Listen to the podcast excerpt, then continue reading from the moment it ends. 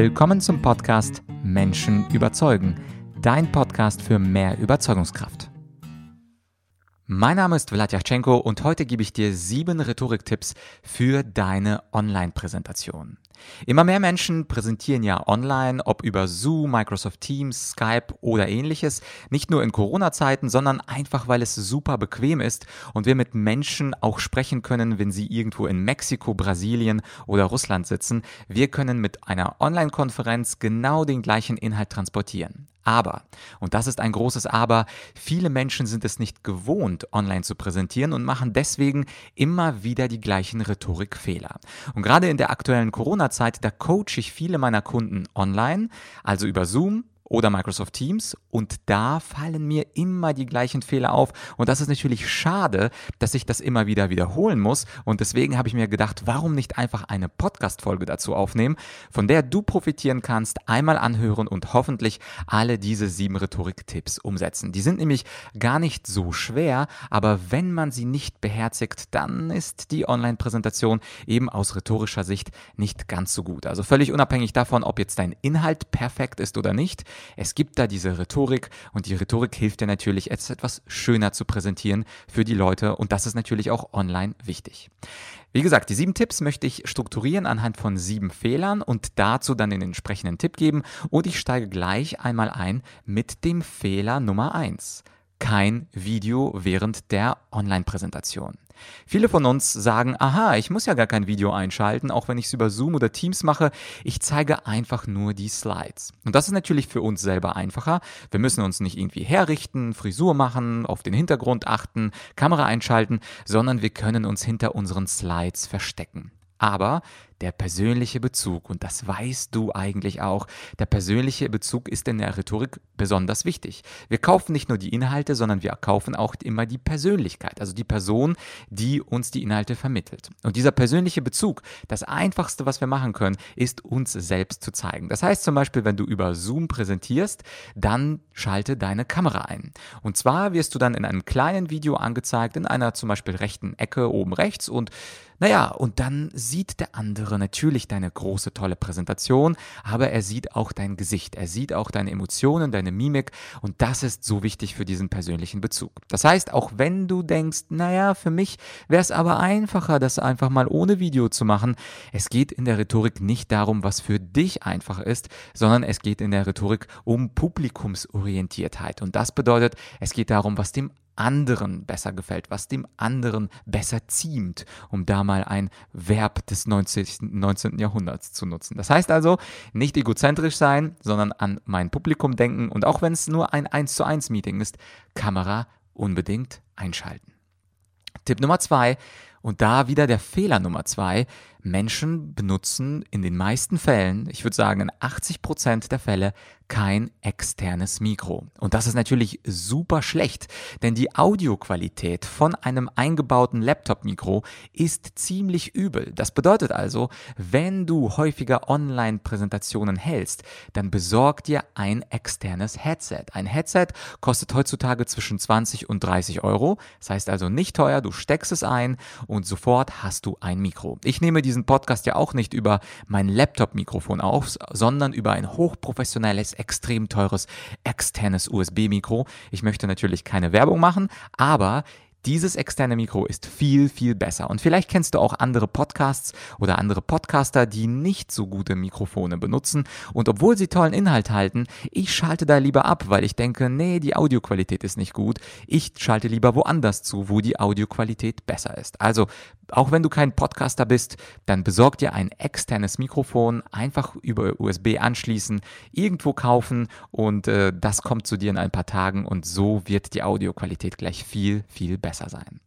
Punkt Nummer drei. Online-Konferenzen und dabei nicht auf die Uhr achten. Keine Uhr vor der Nase zu haben bedeutet, dass die meisten Menschen ihre Zeit komplett überziehen. Das heißt also, sie denken, naja, ich achte einfach nicht auf die Zeit und wenn ich fertig bin mit meinen 18 Slides, dann bin ich fertig. Und eigentlich plantest du die Präsentation auf 10 Minuten und bei 18 Slides wird die Präsentation plötzlich 18 Minuten dauern und ups, du hast doppelt so lange geredet wie geplant. Und das ärgert natürlich die Menschen in einem Online-Meeting genauso, wie das die Menschen ärgert in, in einem Präsenzmeeting. Wenn der Redner nicht auf seine Uhr achtet. Und besonders einfach ist es ja in einer Online-Konferenz. Das heißt, du legst einfach dein Smartphone neben dich, startest eine Stoppuhr und achtest einfach immer auf die Zeit. Ich habe beispielsweise in ein paar Stunden ein Live-Webinar und dieses Live-Webinar wird unter 60 Minuten dauern. Wie schaffe ich das, dass es wirklich unter 60 Minuten dauert? Ganz einfach, indem ich eine Zeit parallel mitlaufen lasse. Und dann gucke ich zwischendurch auf, die, auf das Smartphone und das zeigt mir an, ich bin bei 53 Minuten und dann weiß ich, okay, wenn ich unter 60 Minuten sprechen möchte, habe ich noch Zeit zusammenzufassen und vielleicht noch den Menschen am Ende noch ein paar Tipps zu geben. Aber das war's auch. Das heißt also, der Profiredner benutzt auch in der Online-Konferenz eine Uhr, eine Stoppuhr und kann da immer kurz schielen und gucken, wie spät es ist, beziehungsweise wie lange die Präsentation dauert. Ich würde aber auch empfehlen, nicht auf die Uhrzeit zu gucken, weil vielleicht ähm, hat sich der Start der Präsentation verschoben, sondern wirklich auf Start zu drücken, wenn du beginnst zu sprechen, weil dann weißt du ganz genau und ganz exakt, wie viel Zeit deine Präsentation dauert und nicht, wann die das Meeting zu Ende sein sollte. Das kann nämlich manchmal etwas trügerisch sein. Fehler Nummer 4. Die Stimme, mit der wir präsentieren, klingt ein bisschen lahm. Die Stimme klingt ein bisschen lahm und gerade online ist es leider so, dass uns die Kamera 30 Prozent der Energie klaut. Und genauso ist es auch bei der Stimme. Wenn wir nicht präsent sind, dann klingt das nach 30 Prozent weniger Energie. Und wenn du selber mal irgendwann ein Video von dir aufgenommen hast, du wirst sehen, das sieht ein bisschen unenergetisch aus, unmotiviert aus. Und das passiert jedem, der vor der Kamera steht. Wenn ich beispielsweise Online-Kurse für meine Online-Akademie aufnehme, dann rede ich auch ein bisschen mit mehr Energie, mehr Elan. Also du musst on fire sein. Du musst quasi so ein bisschen auf Speed sein. Und ich sage das ganz bewusst, ein bisschen auf Speed, um einfach mal dir diesen Gedanken zu geben, du musst etwas energetischer präsentieren, wenn du nicht live vor Ort bist. Wenn du nicht möchtest, dass deine Stimme lahm klingt. Und ich bin in der letzten Zeit, kannst du dir vorstellen, in der Corona-Krise auch häufig in Verkaufsmeetings online unterwegs. Und wenn ich dann andere Menschen sehe, das ist ja von fast schon schmerzvoll, wenn andere mit ihrem normalen Energielevel präsentieren und nicht wissen, dass 30 Prozent ihrer Energie gestohlen werden. Das bedeutet also, wenn ich mich beispielsweise von Podcast setze, dann gebe ich 30 Prozent mehr Energie, weil ich weiß, es kommt am Ende, wenn ich 100 Prozent äh, gebe, nur 70 Prozent raus. Insofern gebe ich 130 Prozent, damit du auch gut dabei bist und damit das, der Podcast auch energetisch klingt, denn der klingt für dich anders, als ich ihn einspreche und das muss man einfach wissen.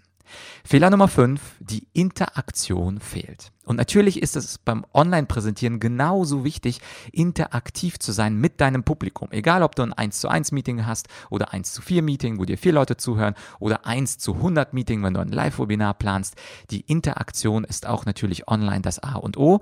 Plane also immer eine Zeit ein für Questions and Answers, also für Q&A. Ich mache das bei längeren Präsentationen online heutzutage so, dass ich sogar drei online, äh, also Q&A-Sessions einplane, also nach 15 Minuten, nach 45 Minuten Minuten und dann nochmal ganz zum Schluss. Und ich fordere die Menschen auch ganz aktiv dazu auf, ihre Frage mir in den Chat zu schreiben. Das bedeutet also, die Menschen sollen interaktiv mit mir aktiv dabei sein. Und das bedeutet, wenn ich gerade spreche und jemand hat eine Frage, kann er sie doch einfach ins Chatfenster reinschreiben. Und Chatfenster gibt es bei Skype, bei Microsoft Teams, bei Zoom, also überall, egal welche Software du nutzt, fordere die Menschen dazu auf. Und auch wenn du was Kritisches sagst, also du weißt ja von dir selber, diese Information Information ist möglicherweise strittig. Diese Information wird dein Kunde oder dein Gesprächspartner möglicherweise nicht mögen. Dann kannst du sagen, ja, und falls Sie dazu eine andere Meinung haben oder falls Sie dazu einen Gedanken haben, schreiben Sie mir doch einfach das Ganze in den Chat und ich werde das in der Pause, werde ich dann darauf eingehen. Das heißt, gib den Menschen die Möglichkeit zu interagieren. Das vergessen komischerweise meine Kunden in ihren Online-Präsentationen. Sie präsentieren einfach die ganze Zeit, nehmen die ganzen 15 Minuten ein und am Ende gibt es einfach keine Zeit und dann übergeben sie jemandem anderen das Wort. Und das ist natürlich schade, wenn es keine Interaktion gibt. Also die Rhetorik lebt von Interaktion und gerade diese Online-Tools geben uns eine wunderbare Möglichkeit, das auch so leicht umzusetzen. Fehler Nummer 6, die PowerPoint-Slides. Das ist ein tägliches Problem, auch natürlich in Präsenzpräsentationen, aber auch in Online-Präsentationen. Die Slides sind überladen. Und es ist natürlich genauso wie in einer echten Präsentation. Wenn du zu viele Infos auf auf deinem Slide hast und mit zu vielen Infos meine ich drei Sätze, vier Bilder, fünf Grafiken, dann ist das zu überladen und der Mensch, also dein Zuhörer, weiß nicht, worauf er sich fokussieren soll, worauf soll er sich konzentrieren. Und das bedeutet, wenn du ein überladenes Slide hast und die Wahrscheinlichkeit ist sehr hoch, dass du überladene Slides hast, dann überlege dir, dass du pro Slide nur ein Element hast, also einen Graphen, einen Satz, ein Bild, vielleicht höchstens dann noch einen Satz dazu zur Erläuterung, aber nicht mehr. Das heißt also, wenn du aktuell und ich hatte erst vor kurzem ein Coaching, also vor kurzem ist tatsächlich vor dieser ähm, Aufnahme des Podcasts und da hatte jemand drei Graphen. Das war ein Wissenschaftler und ich habe ihm gedacht, ist es für Sie möglich, diese Graphen auf drei unterschiedliche Slides zu platzieren? Und der Wissenschaftler sagte mir, na klar geht das. Und dann habe ich gesagt, dann machen Sie das doch. Weil wenn ich sofort drei Slides zu sehen bekomme vor meinem Auge, weiß ich nicht, worauf ich mich konzentrieren soll. Und da ist es doch viel besser, ein Slide auf äh, einen Graphen auf einen Slide zu packen. Das hat auch den Vorteil, dass der Graph natürlich viel größer oder die Grafik oder auch das Bild viel größer sein kann. Also das heißt, man kann das Bild auf die, auf die komplette Folie vergrößern, so dass man auch die Inhalte viel, viel besser sehen kann. Heißt also, PowerPoints Slides entschlacken, wenige Informationen draufzupacken und das bedeutet möglichst, also es geht darum, nicht darum, möglichst wenige Slides zu haben, sondern es geht darum, möglichst wenige Informationen auf den Slides zu haben. Das heißt also, es ist kein Problem, wenn du aus 10 Slides 20 machst, solange sie nicht überladen sind. Und schließlich der Rhetorikfehler Nummer 7. PowerPoint-Slides sind redundant. Und das gilt auch für Online-Präsentationen, äh, genauso wie für Präsenzpräsentationen. Wenn mir ein Präsentierender genau das gleiche, genau den gleichen Text vorliest, den er auf dem Slide stehen hat, dann komme ich mir blöd vor. Das ist wie betreutes Lesen. Das ist langweilig. Wofür habe ich dann die Präsentation? Da denke ich mir, der Präsentierende oder die Präsentierende hätte mir das Ganze auch kurz zuschicken können und ich lese es mir einfach durch. Ich brauche dazu keine Präsentation.